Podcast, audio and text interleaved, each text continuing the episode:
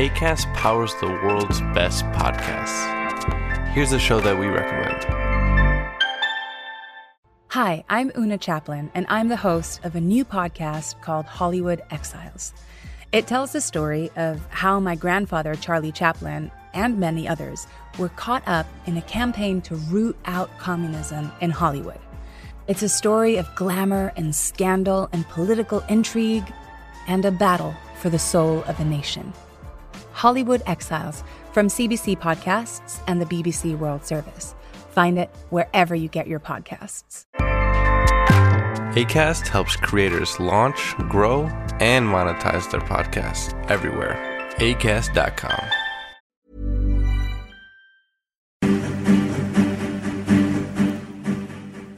Cada noche, los expertos se reúnen para debatir, polemizar, desmenuzar a la noticia y a sus protagonistas en una mesa que saca chispas. Esto es Mesa de Opinión a Fuego Lento, bajo la conducción de Alfredo González Castro, por el Heraldo Radio. Iniciamos.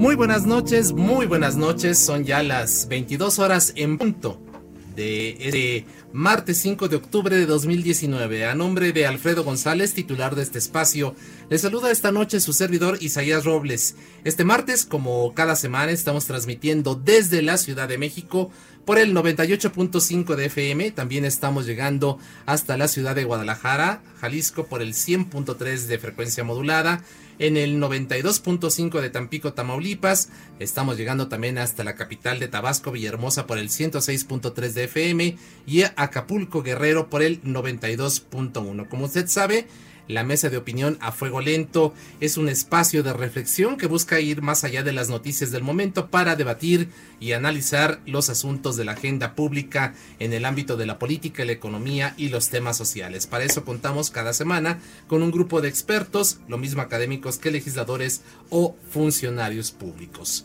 Hoy un tema que creemos que usted le va a atrapar mucho, que es el tema de la relación entre los medios de comunicación y el presidente López Obrador.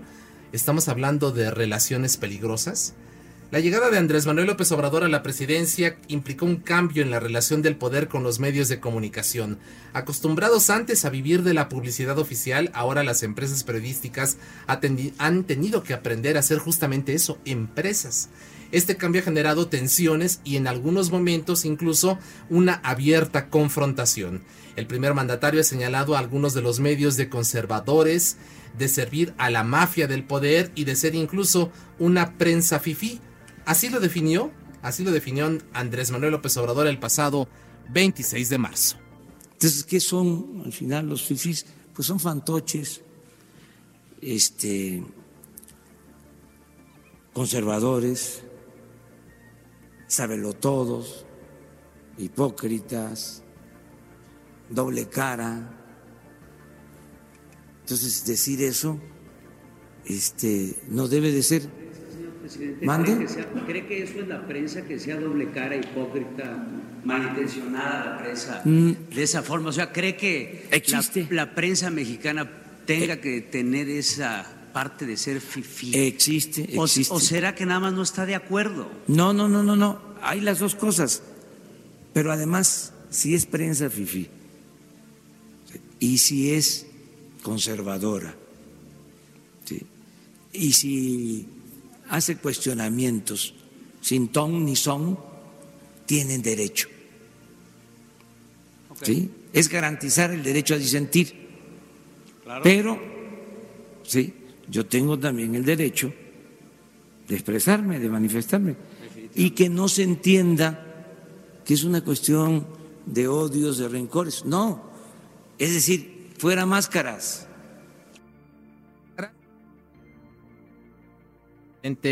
Fuera máscaras, dijo el presidente Andrés Manuel López Obrador. Damos la bienvenida a nuestro estudio a eh, precisamente Alberto Escorcia, periodista, investigador de redes sociales y también de Tecnopolítica. Alberto, bienvenido, muy buenas noches. Gracias por la invitación. Al contrario, gracias por estar con nosotros. Está también Carlos Salomón Cámara, relacionista y quien fuera director de comunicación social en la presidencia de la República durante la administración de Ernesto Cedillo. Don Carlos, bienvenido, muy buenas noches. Buenas noches a ti y a todo el público. Muchas gracias. Y también está con nosotros Raimundo Sánchez Patlán, él es subdirector editorial de El Heraldo de México. Raimundo, bienvenido, buenas noches. Gracias, Isaías, buenas noches. La prensa de México es fifi, es fantoche, conservadora, sabelo todo, hipócritas, doble cara, como dijo el presidente López Obrador en este audio que acabamos de escuchar. ¿Coinciden ustedes con esta apreciación? Abramos el debate, ¿quién empieza? Pues creo que se está generalizando demasiado. Es un peligro que se den estos calificativos a la prensa porque es el país donde más matan periodistas en el mundo. Entonces, mucho del odio que se incita desde las mañaneras en las redes sociales ha provocado muchos ataques, sobre todo a mujeres periodistas que se meten en su vida privada, en sus redes sociales y en el futuro es probable que reciban ataques físicos. Ese es el peligro que tenemos con estos calificativos. Así es. ¿Qué opina Carlos Salomón Cámara de este asunto? Mira, yo creo que definitivamente no es prensa fifi. Yo quiero, yo creo que hay aquí un problema de confusión y mala información. Hay que recordar que en el 2000 Andrés Manuel ganó la Ciudad de México y la ganó fundamentalmente con el apoyo de ciertos medios de comunicación. O sea, generalizar es donde yo no estoy de acuerdo. No puedes generalizar porque entonces estamos pues, haciendo algo que realmente no debe de ser. O sea, yo pienso que la prensa en este momento eh, tiene su libertad y el presidente tiene su libertad de hacer lo que quiera, pero no podemos catalogar genéricamente como prensa FIFI porque me hace un adjetivo que no se merece los medios de comunicación. y sobre todo es una generalización muy muy, este, muy, muy generalizada, por llamarle de manera generosa. Así es.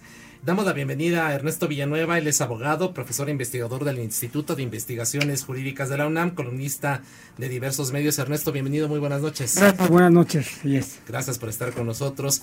Eh, pues escuchamos hace unos minutos un audio en donde tú seguramente lo tienes muy presente, el, presidente de la República, Andrés Manuel López Obrador, hace algunos meses, el pasado 26 de marzo, definía la prensa FIFI y decía que era una prensa que eh, era fantoche, conservadora, eh, malintencionada, en fin. Y pues estábamos justamente empezando a establecer si en la mesa se coincidía con esta concepción que se tiene desde el poder hacia los medios. Bueno, yo creo que es muy, muy relativo, eso es parte de la libertad de expresión, hay diferencias de percepción y de criterio.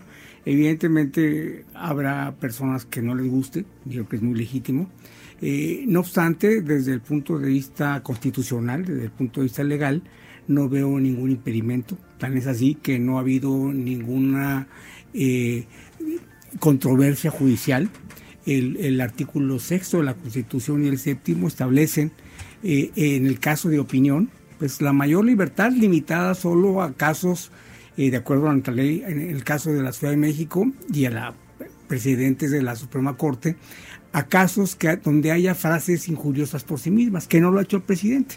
Es decir, no ha metido estos hijos de la chingada, cabrones, putos, no, han metido juicios de valor, pero ajustándose al manto de protección de la Constitución. Y habrá, por supuesto, su genera polémica gente que esté a favor o no, pero más bien en las cuestiones no constitucionales ni legales.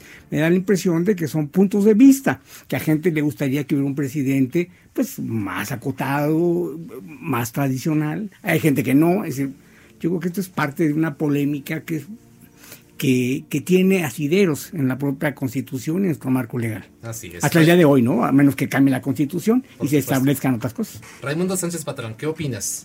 Yo creo que por un lado es sano que la prensa eh, sí, sí, sí se, sí se aclare sus posturas políticas, su, línea editorial. Eso creo que es muy sano.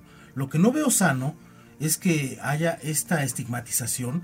Y yo discrepo un poco de lo que dice eh, el maestro Villanueva, porque aquello que dijo hace unos días López Obrador, de que muerden la mano de quienes quitó el bozal, creo que sí, eso es un insulto, porque el otro día dice, y bueno, yo no lo quise decir así, lo dijo, porque yo respeto mucho a los animales. Si eso no es un insulto, pues entonces yo no sé a qué, a qué estamos esperando a llegar para que para que se pueda considerar una injuria, un agravio, aunque creo que eso no, no nos debe tampoco de espantar mucho a, la prensa. También luego también tenemos la piel muy delgadita y perdemos muy mucho muchas veces eh, la, pues el, objetivo principal que es el de, el de, la prensa, que es informar, y la informar en las condiciones que sean, ¿no? O sea, ahí yo creo que, que no podemos enrolarnos como prensa en, un, en una batalla de dimes y diretes con el, con el presidente, sin, sino que debemos de mantenernos en la línea de informar lo más profesionalmente posible, eh, pese a las a las pues a estas este pues palabras que, que luego son hirientes pero bueno, eso tampoco tenemos que debemos tener la piel tan delgada, ¿no? Así es. Yo les invitaría a que escuchemos justamente eh, esta situación que se vio la semana pasada, en donde se vio un fenómeno, un fenómeno inédito, ¿no? Desde que el presidente López Obrador inauguró las famosas mañaneras, no habíamos visto que fuera cuestionado como ocurrió el pasado jueves 31 de octubre, la semana pasada, cuando los representantes de los medios, pues haciendo su trabajo, eh, exigían detalles del fallido operativo en Culiacán para detener a Ovidio Guzmán y escuchemos pues justamente parte de lo que ocurrió ese día en el Salón Tesorería de Palacio Nacional. Ustedes buscando la noticia, la nota y buscando, sí, sí, información, información y además precisa, sin eh, ninguna equivocación. Y nosotros... Tampoco era preciso. No, no, no. No era preciso. Ya se acordó, ya se dijo.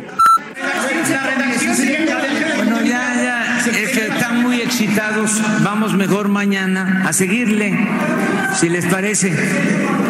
Al momento que se detiene la operación, se retiran y ya se quedan. Entonces, ¿a qué hora se retiraron? ¿Eh? Entonces, ¿a qué hora se retiraron? Ya se dijo ayer, mañana se vuelve a poner. ¿Cuál pieza del cártel de Sinaloa negocia con las fuerzas federales? O sea, ninguna, ninguna. Pero si Azteca quiere, sí, este poner eso que lo No, presidente, no es un asunto de televisión Azteca ni mucho menos un asunto de hechos, es un asunto mío y perdón la duda. bueno, perdón la duda. Es, son asuntos muy serios que requieren responsabilidad y no se puede por el amarillismo eh, poner en tela de juicio una acción tan importante que es un parteaguas, todos, todos, todos, en general. De ahí viene lo de la prensa FIFI. De ahí surgió una frase fuertísima, que la voy a decir. Llegó a decir Gustavo Madero, dice, le muerden la mano a quien les quitó el bozal. Pues ahí está justamente esta frase de la que se referencia hace unos minutos eh, nuestro colega Raimundo Sánchez Patlán. Le muerden la mano a quien les quitó el bozal. También dijo, enseñaron el cobre, están muy excitados. Estas fueron algunas de estas expresiones que usó el jefe del Ejecutivo el pasado jueves. ¿Qué opinión les merece justamente toda esta serie de afirmaciones que hizo el primer mandatario? ¿Quién dice yo? Eh, don Carlos Salomón. Yo quiero decirles algo, compartir con la mesa. Los medios reflejan lo que pasa en la realidad. O sea, si mi realidad es esta, mis medios reflejan. Y los medios tienen sus propios intereses. También tienen la libertad de expresión, pero al final los medios reflejan lo que está pasando. ¿Qué está pasando en México en los últimos años, en los últimos año y pico? Que la oposición no existe.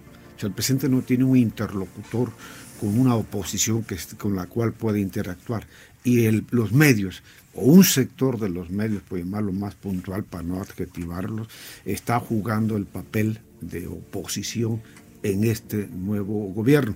Yo sí le reconozco en el caso de Andrés Manuel haber abierto las mañaneras, es un ejercicio muy democrático, muy desgastante en lo personal, pero permite pues interactuar. Hay algunos detalles de que alguna gente dice que algunos reporteros están ahí de, ahora sí que de paleros, otros no. Y pues lo, que sucedió hace unos días, pues es reflejo del México plural, de México rico en opiniones, después estar pues de acuerdo, lo importante que cada quien respete también, uno respete lo que está diciendo el otro, porque los medios son el reflejo de lo que sucede en nuestra realidad y la realidad no es uniforme. Entonces, ¿qué es, este, qué es lo poco? Es muy desgastante las mañaneras, es un ejercicio de lunes a viernes de hora y media, muy desgastante y por eso suceden este tipo de cosas. Yo creo que lo dijo lo de lo de Madero, lo hacía una anécdota de Gustavo Madero, ¿no?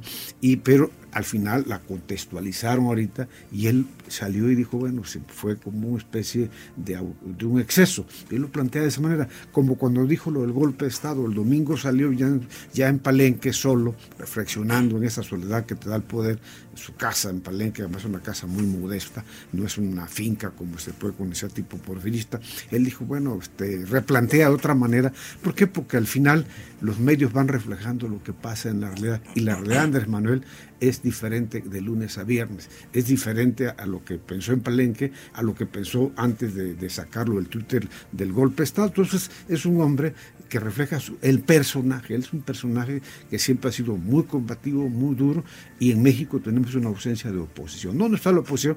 Pues está escondida la izquierda, la derecha, todos están escondidos. ¿Por qué?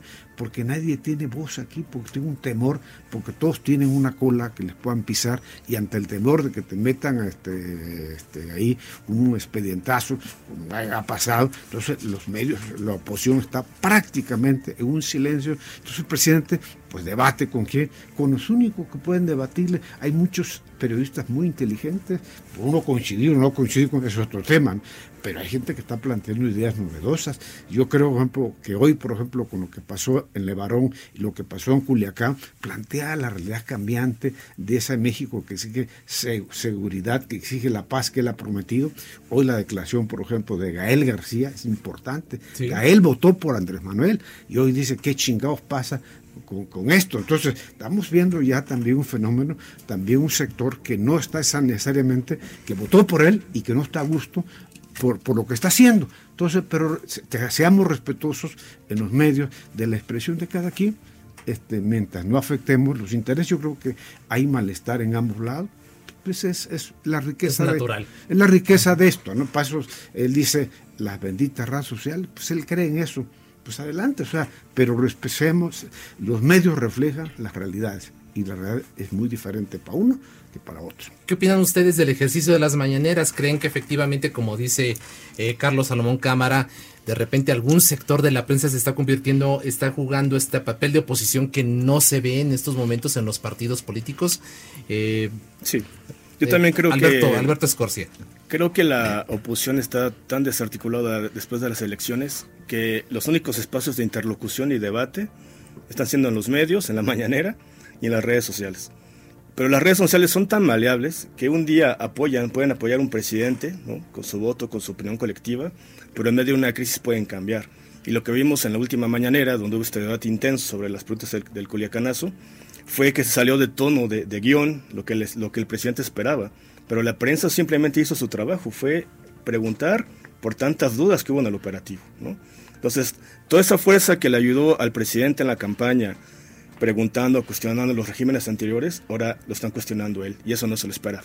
Pero es la naturaleza de las redes y es la naturaleza de la prensa, ¿no? Preguntar. Y también el ejercicio del poder, que efectivamente desgasta. ¿Qué opina al respecto eh, Ernesto Villanueva. Ernesto, ¿qué nos dices tú de este ejercicio matutino todos los días y del papel de la prensa? ¿Es, es una oposición frente a la inexistencia de partidos políticos que le hagan frente al, poder presidencial? Bueno, yo creo que lo de las mañaneras es un acto inédito, es un acto que no, no se tenía presidente. Generalmente, pues todos sabemos que los presidentes no hablaban o, lo hacían incluso en el gobierno anterior, pues de, manera en un ambiente controlado, en una zona de confort. Hoy es exactamente lo contrario, es un presidente que le gusta exponerse, que le gusta señalarlo, eh, no hay ningún impedimento constitucional ni legal. Eh, de el tema de lo que diga la prensa, si es injurio o no, no hay en este momento ningún, eh, hasta el día de hoy, en este acabo de checar, no hay ninguna controversia que se haya presentado legal eh, por ningún medio que se haya sentido aludido, afectado.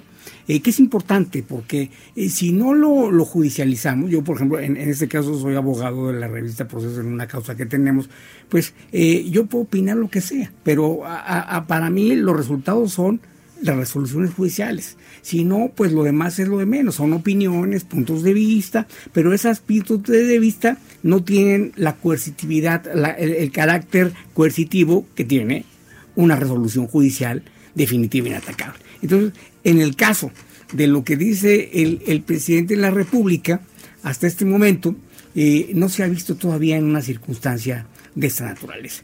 Que efectivamente, por otro lado, en el tema de Culiacán, pues sí, efectivamente, yo creo que, que, los medios de comunicación, eh, o una parte significativa de ellos, hacen su, su, labor, más que de oposición, yo diría que de preguntar los vacíos de información y quieren pues tener esos vacíos pues con información que le permita a sus audiencias pues darle una respuesta de por qué sucede algo, por qué no sucede. Me parece que eso es una actitud legítima en una sociedad democrática de, de, los medios de comunicación. Es decir, sin, decir, eh, eh, desconocer que habrá algunos, y los hay, que tienen intereses eh, políticos, tienen una agenda política, pero hablando en términos abstractos, pues los medios tienen la labor de cuestionar, una, prensa que no cuestiona, que no pregunta, que bueno, pues es una prensa que no tiene credibilidad y que carece de sentido en un Estado democrático eh, de derecho, que es lo que se supone que buscamos. Algo, algo que rescataría justamente de lo que acabas de comentar, Ernesto, es esta.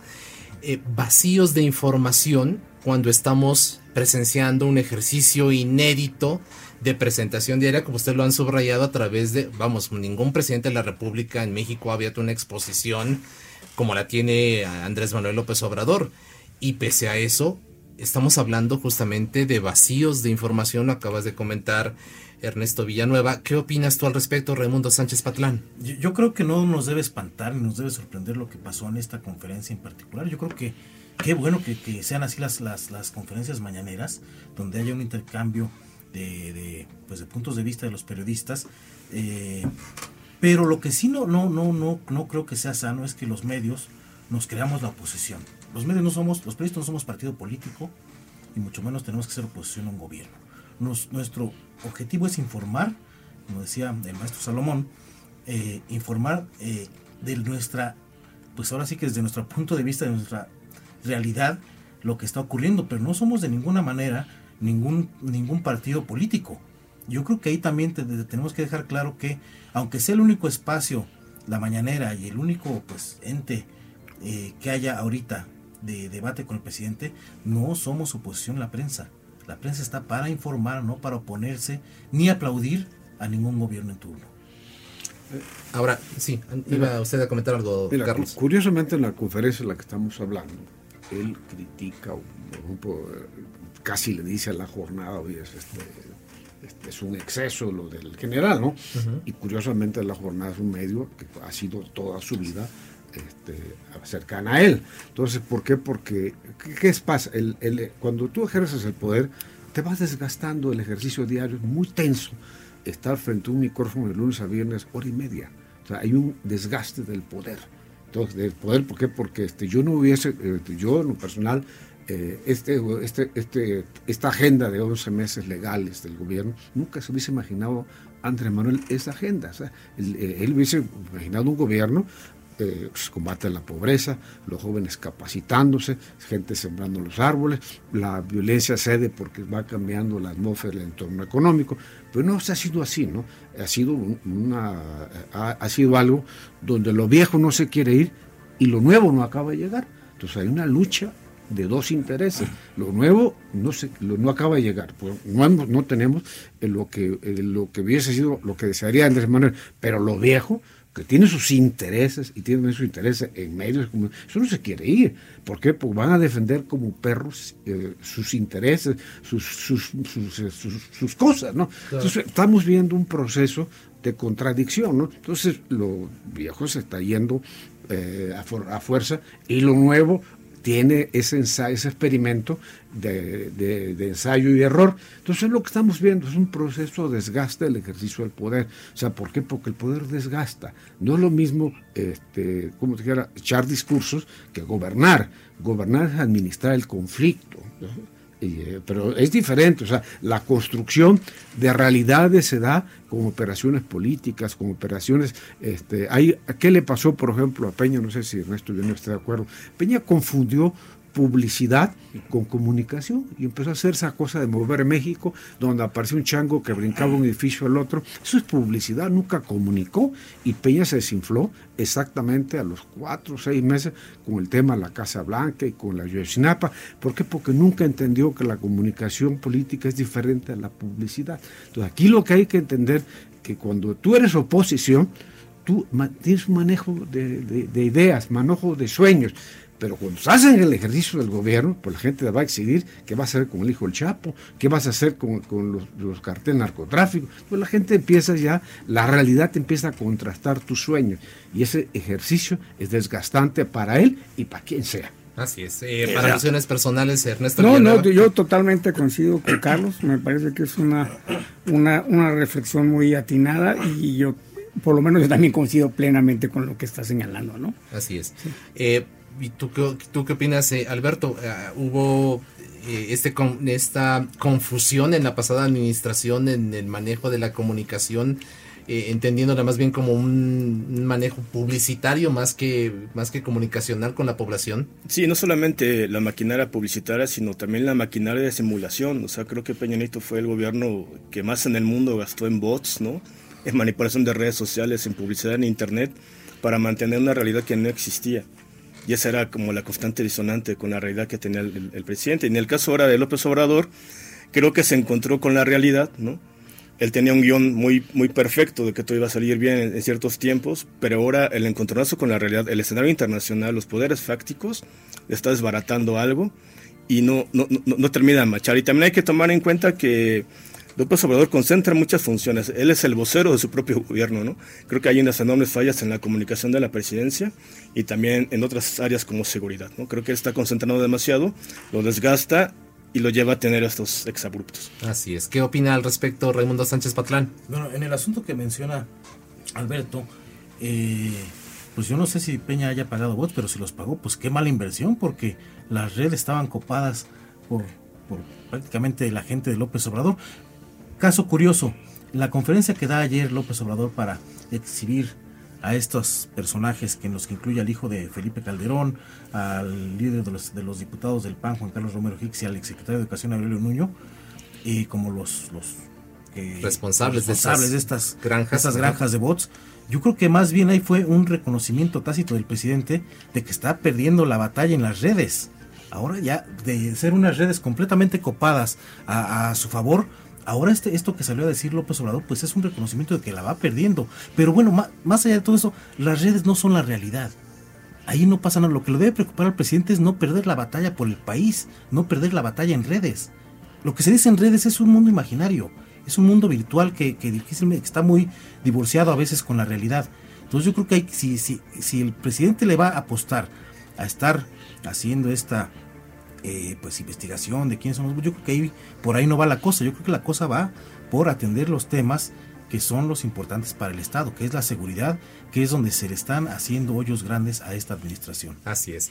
Invitamos a nuestros radioescuchas a participar también en esta mesa de análisis a través de nuestras redes sociales, en Twitter, arroba el heraldo-mx, en Facebook, arroba el heraldo México, en Instagram, arroba Heraldo México. La pregunta también para nuestro público es, ¿cree usted que los medios de comunicación en México son fifis? Vamos a hacer una pequeña pausa, lo invitamos para que no se despegue de, esta sintonía, quédese con nosotros, volvemos en unos minutos y vamos ahora, si ustedes eh, no están, eh, están de acuerdo con, con, nosotros, a hablar del tema de los bots, que creo que es otro aspecto interesante que se ha dado a conocer, incluso a, raíz de la conferencia que ofreció el pasado lunes en la mañanera el presidente López Obrador. Vamos a escuchar lo que él comentó y debatimos si no tiene mayor inconveniente sobre este tema volviendo de esta pausa. Gracias, estamos en esta mesa de opinión a fuego lento. Volvemos.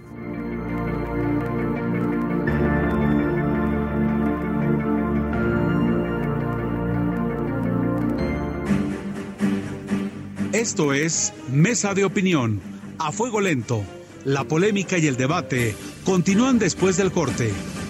No se vayan. Siguen la polémica con Alfredo González Castro y su mesa de opinión, a fuego lento, por el Heraldo Radio.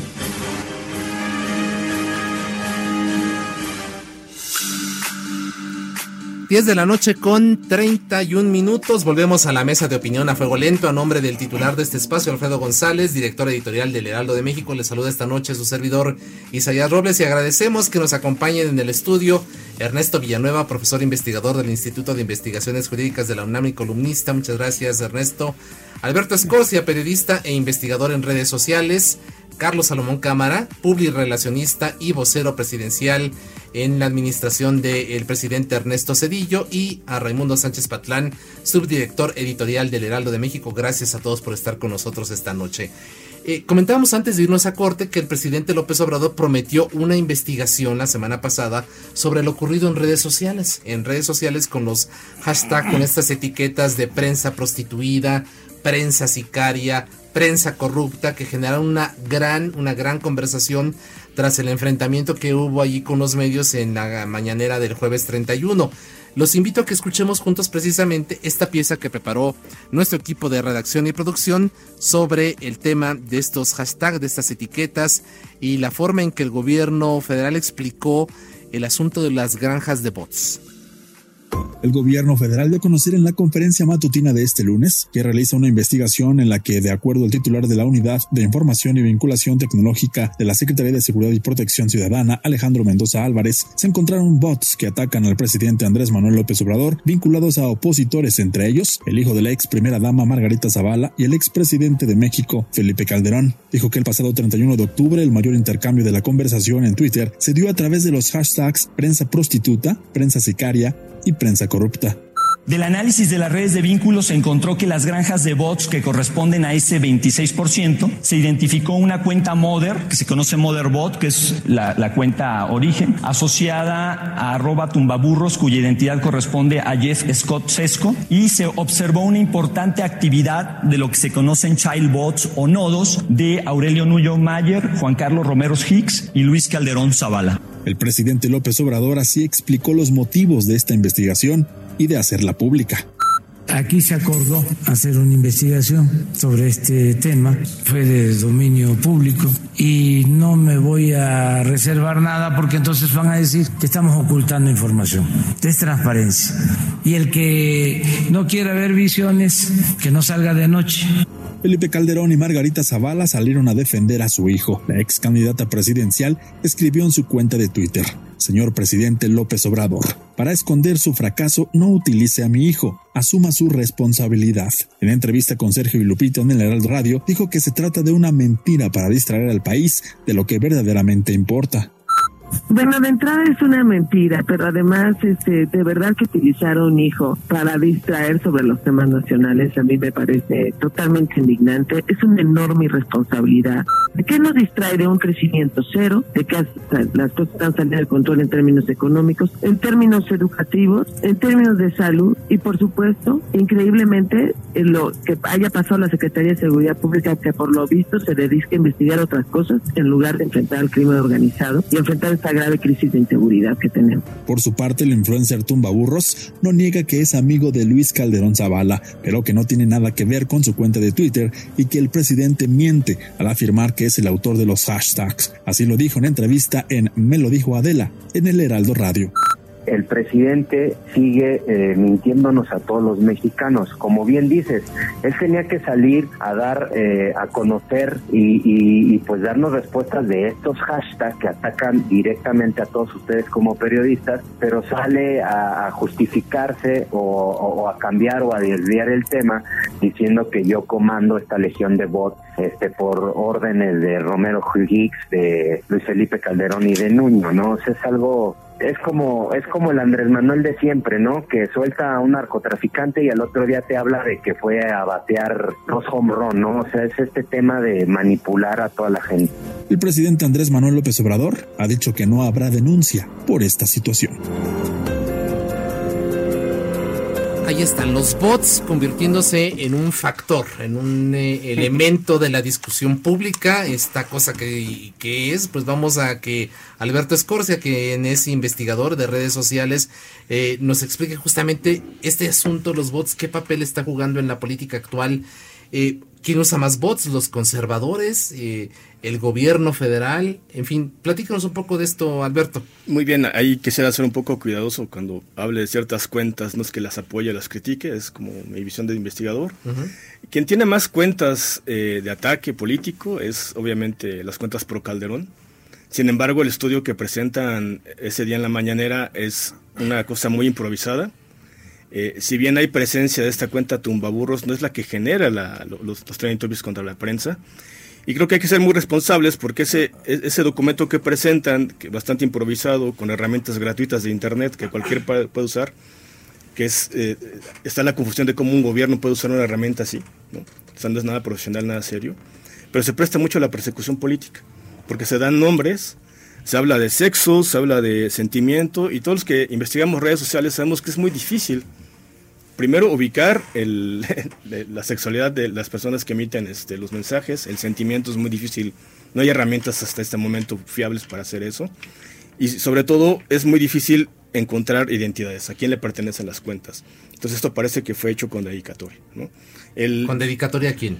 A las personas que están ahí mencionadas. Hay un video de hace algunos meses donde Romero Hicks le manda una felicitación a Jesús Rendón. Jesús Rendón es Tombaburros eh, por su cumpleaños hay varios políticos, también Calderón le, le manda una felicitación, y pareciera que están usando ese video como fuente para hablar de esos nombres. ¿no? Es, es, es, muy irresponsable y también hay, hay, que tomar en cuenta que quien realiza el, el, estudio es un jefe de unidad, no es un director, no es un investigador, eh, nadie le conoce en el terreno de las redes sociales.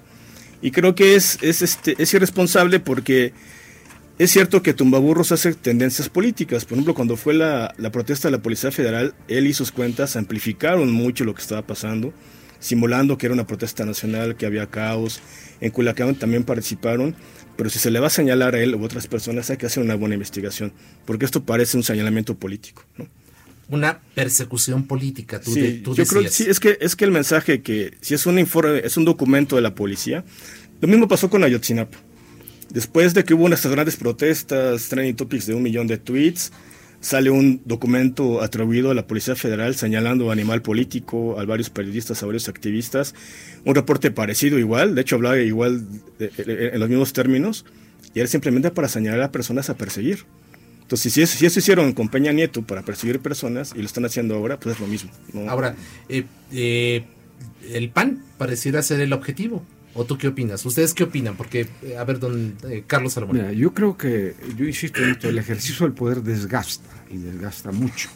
Andrés Manuel, digamos, tiene año y pico ya prácticamente desde el 1 de julio así ejerciendo el poder. Entonces, ¿qué pasa? Él era el rey de las redes sociales. Pero hoy los periódicos y los medios tradicionales, como él los llama y que él los ha un poco subestimado, se han reconvertido tecnológicamente. Eh, hay gente que está en la radio, en la tele, es grande, pero había una transformación multiangular, multidisciplinar, transversal de, la, los medios de comunicación. O sea, este, y hoy apuestan a los reportajes. Esto, esto ha transformado. Y él lo que, lo que, por ejemplo, sí era el rey de la pero hoy tiene ya un daño en redes sociales. O sea, ¿qué está pasando en el ejercicio del poder? Si tú eres presidente y yo soy de la fuente de Palacio Nacional, pues si tengo que poner a preguntar al presidente, depende mucho de tu condición humana de tu formación cultural, de tu, formación ideológica.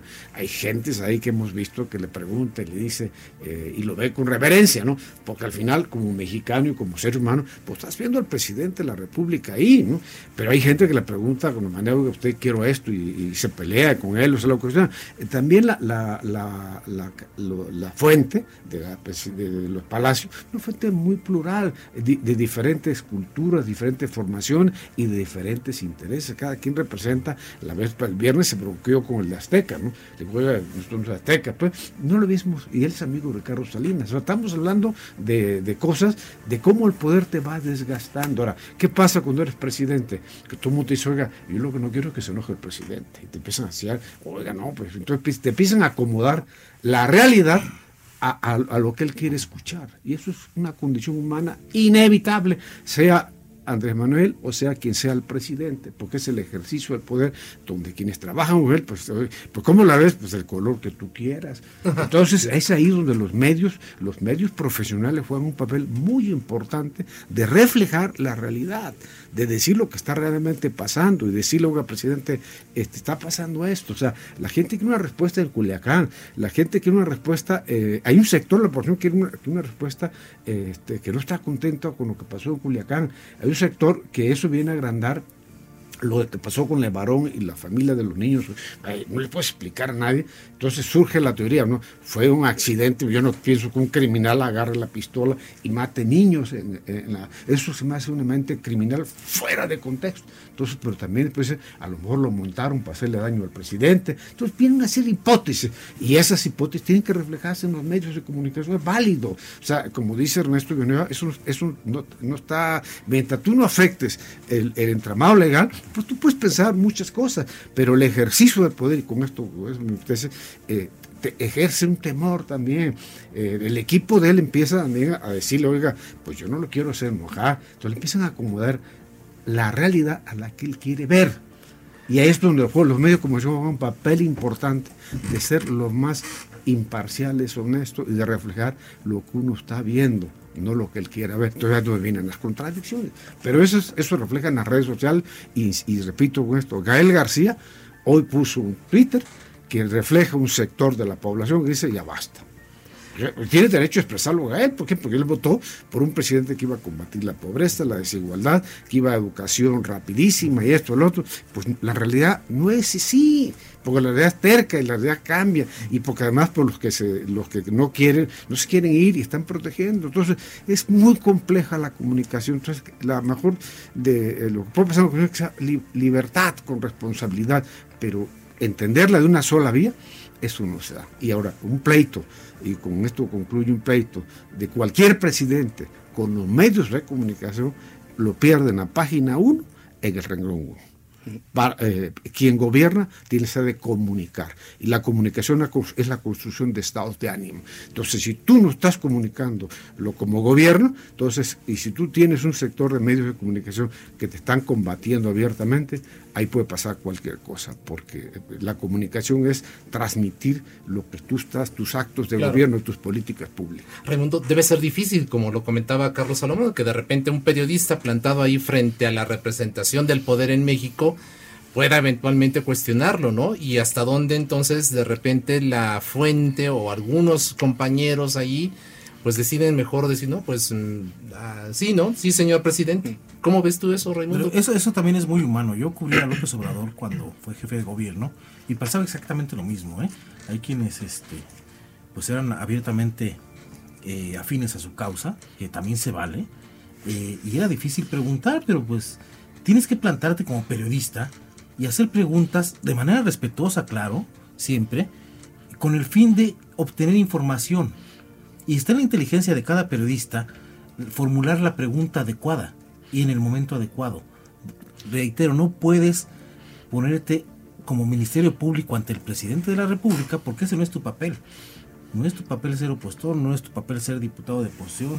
Tu papel es obtener información y tienes que tener la templanza y, la, pues el conocimiento para poder plantearle una pregunta inteligente para que obtengas una respuesta inteligente del presidente, ¿no? Si, si, si, como hemos visto en otras conferencias, no precisamente la de López Obrador, eh, pues eh, el ejemplo son las de Trump también, que luego es a grito pelado ahí, pues ahí lo único que vas a tener es una, una crónica para mí, para mi gusto, intrascendente de pues, un día X eh, que, que, no va a trascender más en, en, la presidencia, ¿no? Como lo que pasó eh, hace unos días en la prensa, pues, no nos debe espantar, así tienen que ser las conferencias.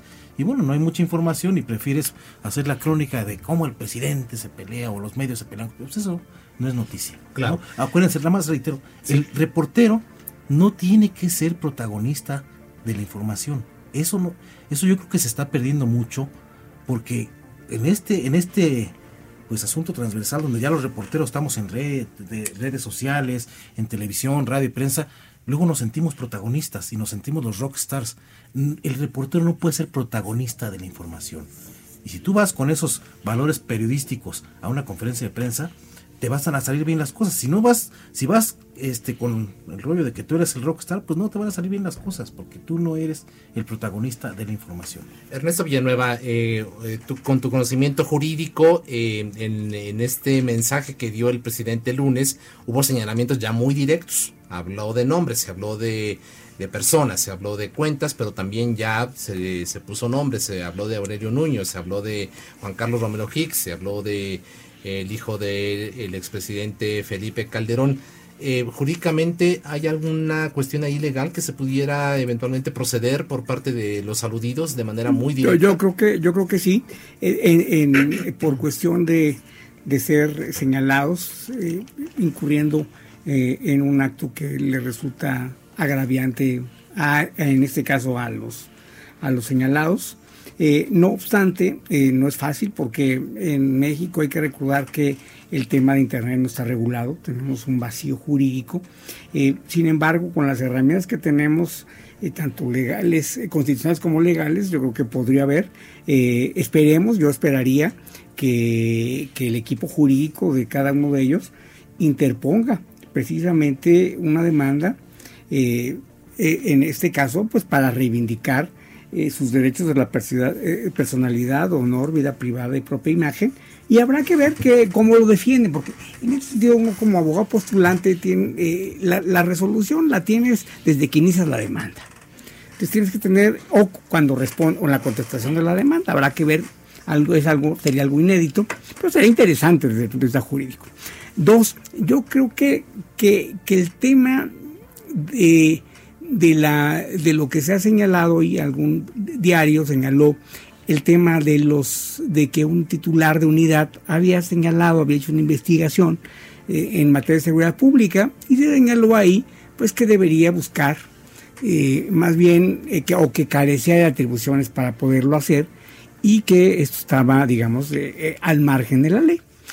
En principio podría ser sí, pero también yo creo, yo si fuera el abogado del titular de unidad diría que esto es parte de las labores que son digamos amplias en temas de seguridad, no están restringidas y que esto finalmente pues fue un análisis que tiene como propósito buscar la estabilidad y la seguridad del país y que por eso fue lo que permitió. Eso al final del día tendría que resolver pues finalmente el, el, eh, el juzgador eh, después de un largo proceso pero creo que, que, ahí hay, digamos, dos puntos de vista, ¿no? incluso desde el punto de vista legal, porque eh, otras son opiniones. Si, si yo lo hiciera como abogado de, digamos, de los ciudadanos, diría, oye, por ley, por, por principio constitucional, las autoridades solo pueden hacer aquello que está expresamente previsto para que hagan, a diferencia de los, de los particulares que podemos hacer aquello que no está prohibido. Entonces, que haga esa investigación la autoridad, la pregunta es, ¿tiene atribuciones? Bueno, eso es lo que tendría que argumentar las dos partes, ¿no? Por otro lado, vamos a pensar sin conceder que, que Romero Higgs, que todos ellos, pensemos que lo hayan hecho, pensemos en un momento.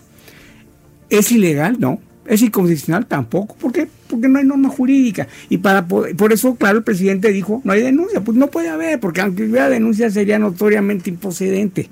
Entonces, pues lo único que hay ahí es el defender el mensaje con otro mensaje. Entonces se queda solo en eso, por lo menos aquí en México, hasta el día de hoy, porque no ha habido decisión del Congreso del Poder de regular por varias razones, ¿no? Válidas o inválidas. Alberto Escorcia comentaba hace unos minutos algo que me llama la atención. Primero, hablaste de este estudio y lo calificaste de improvisado. Sí. Un estudio improvisado. Y está añadiendo en estos momentos Ernesto el tema de si tiene o no atribuciones el gobierno. La crítica vino también en muchos sentidos en decir, en lugar de estar investigando con inteligencia a los grupos del crimen organizado, se están desviando recursos para atacar a los opositores y también algo que tú comentabas, eh, Alberto, con el tema de la persecución política. Ah, ¿Por qué no nos, les das más elementos al público para hablar de estos dos elementos? El tema de la improvisación de este estudio, como tú lo calificas, y por otro lado también el tema de el objetivo, que es la persecución a los opositores. Sí, muy bien, le explico para la gente. aquí tengo el estudio, lo estoy viendo en mi teléfono, son 10 láminas. El estudio habla de un análisis de vínculos y en el estudio nunca se muestran esos vínculos. Los vínculos son una red como un garabato donde se ven qué cuenta es más grande, quién está más cerca de quién, no sé quién. Como nodos, ¿no? Así donde, donde converge, donde surge la conversación y todos los que hablan alrededor de ella. Exactamente. Y eso no se muestra y eso nos podrá dar, dar una guía para saber quién es el más influyente, quién puede estar detrás y después hacer una investigación de campo, una investigación periodística o de inteligencia, ¿no? Eh, yo y otros investigadores hicimos el análisis de esas tres tendencias de prensa sicaria, prensa prostituida y más y si bien encontramos algunas de las cuentas que menciona el estudio, este, la de Tumbaburros no fue protagonista. Entonces, por eso yo considero que nombrarlo él como protagonista cuando no lo es y cuando cualquier investigador en el mundo puede replicar y analizar esos tweets, va a encontrar lo mismo que nosotros, que si bien se aparecen, no son los principales. ¿Quiénes son los principales? Y el mismo estudio lo muestra, pero no lo dijeron en la mañanera. En la lámina que dice cuentas origen, viene una lista de cuentas que iniciaron la conversación y la mayoría de esas cuentas son de la red, eh, de la red AMLO, AMLOP se llama, que son afines a Morena.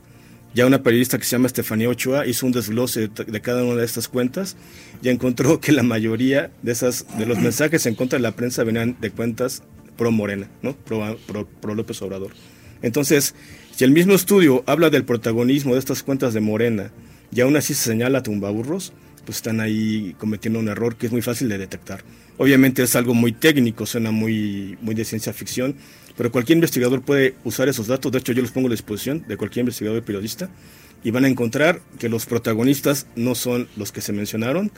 Ellos sí hacen tendencias políticas, se hacen ataques, se amplifican violencia, en otros casos, pero en estos training topics de prensa sicaria y prensa prostituida no fueron los protagonistas, y por eso considero que al mencionarlos en una tribuna nacional, pues se presta a la persecución, lamentablemente. Aunque sí tienen que responder porque algunos de ellos sí tienen denuncias penales. Así es. Pues ahí está. Estamos a punto de terminar. Yo les invitaría a entrar una ronda breve de conclusiones para escuchar sus puntos de vista sobre, sobre este fenómeno. Allí quedó en, eh, platicamos ahí en el, durante el corte justamente la necesidad de, de un, de, la coincidencia pues de de la necesidad de una reforma legal, ¿no? De establecer justamente eh, en aras de transparentar el papel de los medios con el, con el poder, con esta nueva forma de ejercicio de la administración pública, la, necesidad de establecer una política de comunicación social, pero bueno, dejamos abiertas la, la posibilidad de, de, que ustedes nos expresen una, una conclusión eh, sobre este tema, eh, si les parece bien, Carlos Salomón Cámara, ¿qué nos comentas? Yo creo que corren buenos tiempos para los medios de comunicación, porque son prácticamente están con el presidente todo el día, complejo sí, pero corren buenos tiempos. El presidente jamás ha limitado eh, a nadie, a que la gente quiera autolimitar. Le decíamos fuera, fuera del aire, le da publicidad a sus adversarios, eh, hay un periódico que él combate y tiene llena las páginas del periódico, está cumpliendo, como decía Ernesto, fuera también un poco fuera. A eso hay que normarlo, pues que no sea nada más la voluntad de una gente que tiene un perfil eh, de cierto tipo de demócrata, pero hay que hacerlo. Ahora, como gobierno, como presidente, yo quisiera, cualquier presidente, que se contara lo bueno. Pero eso no es trabajo de los medios, es trabajo de él de comunicarlo bien. Los medios siempre reflejarán lo que ven y están buscando lo que tiene audiencia, lo que le interesa a la gente. Si el presidente piensa que los medios van a contar que sembrando árboles y que las becas, eso no, no está, las notas del presidente están pillándose a los impresos a la página 17, o sea, ya está haciendo eso, eso es muy complejo. Yo concluyo con esto, es un presidente diferente, es un luchador social, no lo veamos como un jefe de Estado tradicional, porque es un luchador social y va a seguir siendo un luchador social que tiene su agenda, los pobres, la desigualdad, la corrupción y, sus, cosas. Y esos son sus temas de agenda. yo sí creo que corren buenos tiempos, si no sería muy aburrido, no tendríamos en esta mesa hablando. Yo creo que grandes tiempos y que hay una libertad y que hay una riqueza que podamos estar hablando de esto, se nos fue una hora rapidísimo. Así es, Ernesto Villanueva. Mira, yo, yo también coincido, creo que hay un, dato que no había señalado, pero eh, este hecho de que ahora los medios eh, sean tan críticos y todo, también no solo tiene que ver con la naturaleza humana, en, me refiero en los, en los reporteros, tiene también que ver, y mucho, en las cantidades en los convenios que hay económicos. No es lo mismo que yo como medio A reciba 100 millones de dólares al año a que el mismo medio reciba ahora 2 millones de dólares de publicidad. Hay, hay, hay digamos que 92 millones.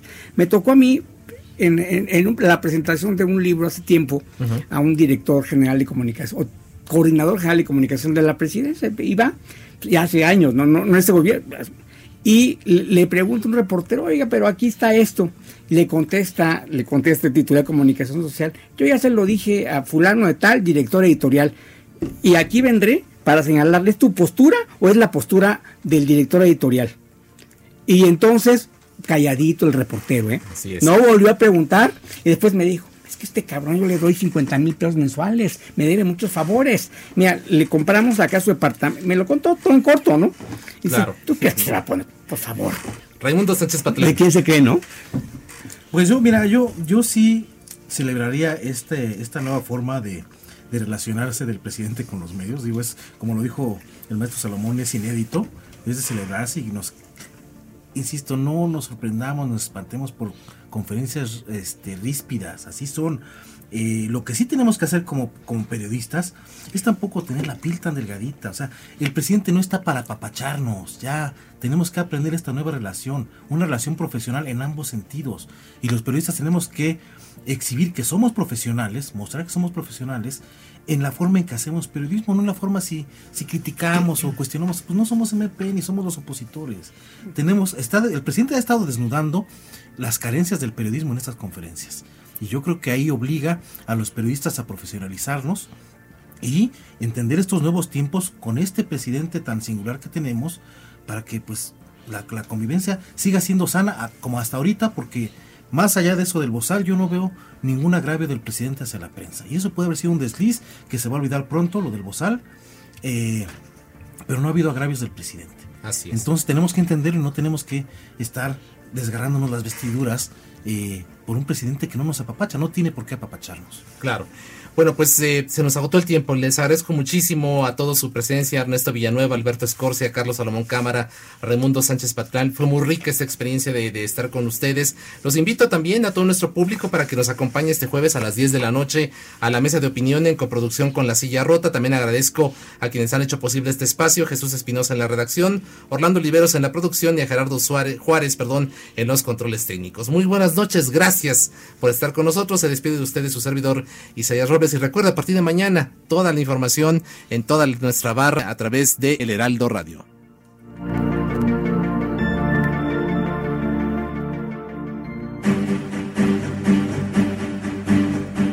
Alfredo González Castro le espera el próximo jueves para que junto con los expertos analicen la noticia y sus protagonistas. Esto fue Mesa de Opinión, a fuego lento, por el Heraldo Radio, con la H que sí suena.